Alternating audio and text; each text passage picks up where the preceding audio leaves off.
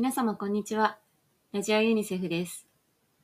早いもので番組がスタートしてからちょうど1年が経ちました。あっという間ですね。初回は去年の6月30日。その時はサッカーの長谷部選手がユニセフに来られるということで、人生初のインタビューに挑戦しました。それも超有名な長谷部さんということで、本当に緊張したのを覚えています。台本を何回も読み直して、それじゃ台本読みすぎだと注意されて、何回も練習して、いざ長谷部さんがいらっしゃった時には、本当に緊張マックスでした。軽く挨拶して、それでも台本を読み直す私。その一方でさすが長谷部さん、こういうことをインタビューしますとお伝えしただけで、はいはい、と少し考えた後、はい、もう OK です、と余裕の表情。さすが世界を舞台に活躍している選手なだけありました。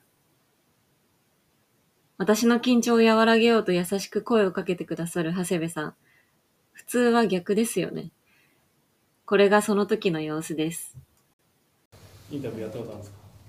ないですか？あ全然取り直し全然可能なんで リラックスしてないこれリラックスしてやった方がいい感じですよねそうあえれそうでしょいや本当そうですあのもうはい今バクバク言ってるのあ。もうちょっと。あワクワクでもいいですね。楽しみましょうじゃあ。は いとまあ、こんな感じでスタートしたインタビューなんですが、いい感じに進んでいたところで、途中でマイクが入っていないことが判明して、もう一度やり直しになりました。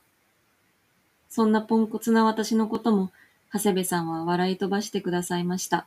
さまざまなことを学びながらあ長谷部さんすいません。ですよね。なんかななんか問題があるから。申し訳ございいや大丈夫ですよ大丈夫ですよ。すみませんマイク。すいません。私が私が確認すべきところいやすいませんいや本当にいや自己紹介って何やればいいんだろうと思いながら。話なんだか懐かしくて一人でニヤニヤしてしまいました。声の主の私はというと、あの後は空に戻りました。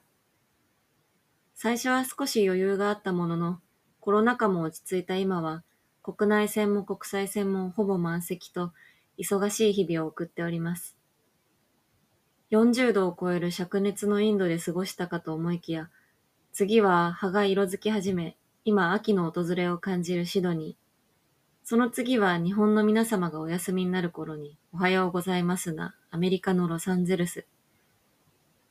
もう現地にいるときは日本時間が今何時なのかを考えたくなくなります。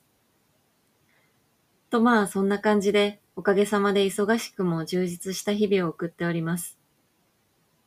それでもコロナ禍で大変お世話になった日本ユニセフ協会に今でもこうした形で関わらせていただけることを本当に嬉しく思います。皆様、これからもどうぞよろしくお願いいたします。それではまた来週。